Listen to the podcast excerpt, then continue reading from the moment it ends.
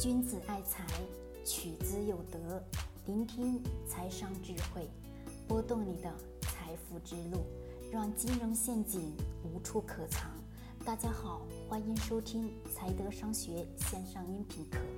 接下来有请贺老师的分享。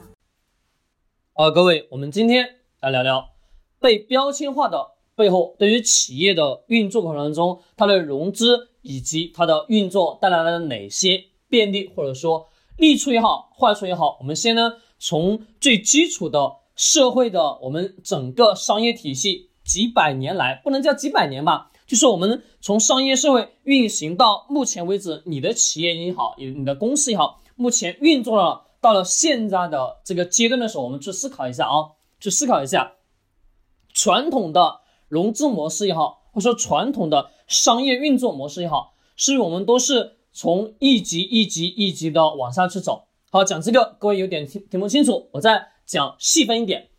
传统的是什么？我们一家企业的老板生产了一款产品，是不是需要投入资金、投入研发，对吧？生产出来之后，再给到底下的什么代理商，代理商再把产品带给底下的什么商铺、店铺，店铺拿到货物之后干嘛？再一次去卖给什么东西？卖给用户，用户呢？钱给到了这个地下的商家，商家再回货款到什么？到代理商，代理商再回货款到总公司。好，我们能看到是整个传统生意的是这种模式，对吧？而现有的我们现有的社会解决这种方式的方法，是我们多数人在做一件什么事情？是在互联网的时代，是不是用利用了电商的模式吧？电商的模式是不是解决了我们很多商家的一些问题？而且在电商时代当中，我们发现我们卖的货是不是没有上限？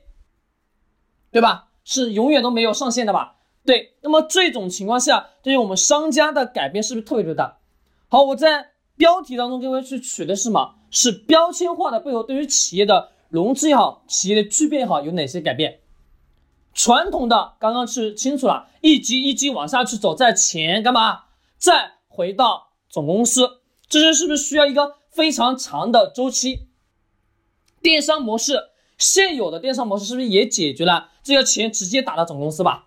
对我直接在网络上进行销售，我在天猫对吧？开什么？开咱们的专卖店，京东也好，等等的一些各大的电商平台开的这些店铺，是不是钱也是能直接回到公司？是不是这个过程是直接干嘛了？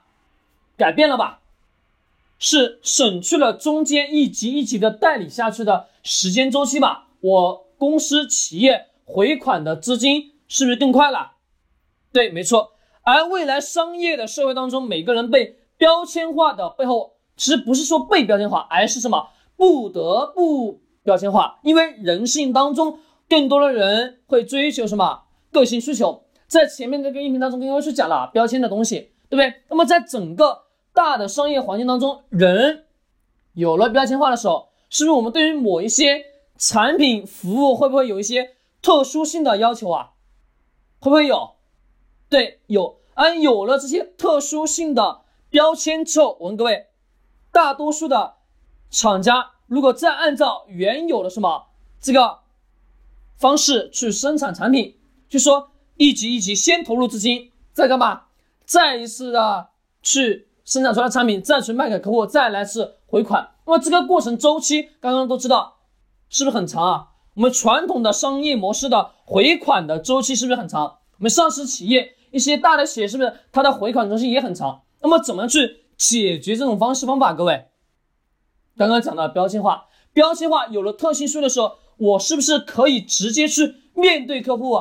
定制型的服务吧，定制型的产品吧，对我们都听过一个词语叫什么？叫预售的词语。而这个预售是可以直接干嘛？直接用户想要某一样产品服务，跟厂家直接什么面对面的谈，网络上沟通也好，先打货款吧，先打完货款之后，厂家拿着你的货款干嘛？直接进行产品的。生产研发，这当中是不是钱直接回来了？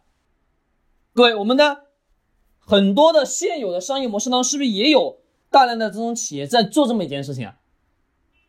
我记得一个大 V 财经大 V 吴晓波，呃，有印象当中，我记得啊是有推荐过一个叫什么叫什么 APP，是定制性的，需要你上在上面是一个商城，跟电商模式一样，是一个商城当中卖各种各样的产品，衣服也好，鞋子也好，衬衫也好，其实质量也不错。我有有有使用过那个 APP，买了一套西装，其实还不错，真的还不错。但是是不是根据我自身的尺码需求去直接去定制的？那么这种方式你需要等待到十五天左右，等待十五天。为什么这么长时间？是你直接付完款之后，经过这个 APP 把钱什么转到了这家公司，这家公司直接把订单发给自己的厂家，厂家直接生产，生产之后十五天的一个周期再运到什么你的手里。好，这个周期是不是多数人认为的是过长吧？对的，是有点长。但是我想问问各位，对于一家企业来讲，它的资金的流转速度快还是不快？相当快了吧？对，一家企业它有了很多模型之后，什么叫模型？就叫样板。样板的产品给到用户去展示的时候，用户会付款吧？会的。付款之后拿到钱，企业是不是前期有拿到用户的钱？拿用户的钱去干嘛？去投资也好，去研发也好，去干嘛？去做产品的生产也好，再把产品卖给你吧。那么这个过程当中，是不是企业有了大量的现金流，能正常的去运作，而且还有一个什么，能保证企业有很好的现金流，能让公司正常按照什么高速发展下去吧？是的，这是一种非常好的什么融资模式。但是重要一点，是否能真正的是因为标签的属性，根据不同的用户去。定制不同的产品服务吧，对，而这背后更多的是我们需要把这些东西一个一个去提炼出来，形成一种什么样板式展现到用户面前，那个才是最重要的。就这个模式，现有的商商业社会当中有人在做，而且还做得很不错。因为对于整个公司的运作来讲，什么资金流啊更快了嘛，更多了。好，我们讲完这个之后，各位。我们都知道，一家企业，我想要资金变得更好，是不是也可以去利用这种方式啊？是的，但是各位一定要记住一点哦，要避免什么非法集资，要做一些相关的法律上的一些问题，这里我就不多讲了，好吧？这里我就不多讲。那么这个过程当中，我们一定要去合理的什么，把相关的手续得要去做好，要不然就会变成什么，像那些庞氏骗局啦啊等等的，就变成了非法集资，或者说。聚众什么集所有的人的钱来做一件事情，其实现有的社会有人一直在这么干，而且也做得不错。对于一家企业来讲，在初创期其实也可以去这么做，但前期你是否能真正的去拥有大量的忠实用户？有大量忠实用户的时候，他们愿意去买你的产品的时候，其实是可以去预售的。一些房地产，一些开发商的房地产是不是？也有在做这么一件事情，把钱干嘛？先收上来，我先画一个图，做个什么沙盘啊，让你看这个房子的未来规划啊，你要你动得动啊，先把钱交了，对不对？那么交完钱之后，是不是你会进立马进行进行呢？干嘛？贷款了吧？贷款的这个过程中，是不是银行把钱直到了直接给到了开发商，开发商就拿了这个钱进行干嘛？再次贷款，或者说直接还他买地的那个银行的贷款了吧？对，这是一个。资金很好的在不断的流转，不断的在转换。好，讲完这个，各位清楚一点哦。后面我们接着往下走是什么？对于我们本身作为一个投资者来讲，我们要不要去了解这这些东西？要吧？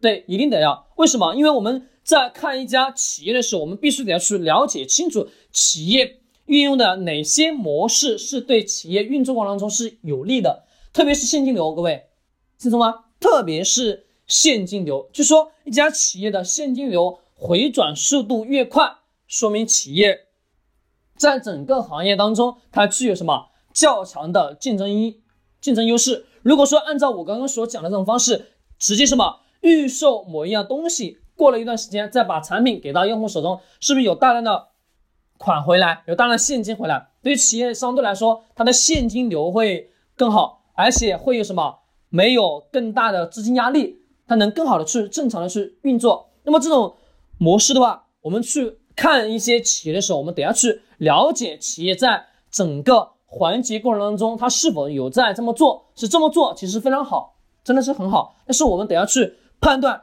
我们整个。回款的周期等等的一系列，是我们在财务报表当中所能看到的那个什么应收账款以及那个回款的周期天数，只是一般传统性的行业当中，咱们那个货款啊，真的回款的周期是比较慢的。做实体业的老板都很清楚，对吧？呃，回款的时间周期都比较长。那么我们得要去根据现有的社会去判断，懂吗？现人社会去判断现有的我们投资的某家公司，去了解清楚之后，才能去做下一步的投资抉择吧。是的，好了，各位，我们今天简单来讲一讲未来被标签化了之后，将会有哪些好的方式方法。其实这个现有社会的确有在做，但是未来这种模式会变得什么越来越多，将会是遍地开花。但重要一点是在于你自己的企业是否有养成一种什么。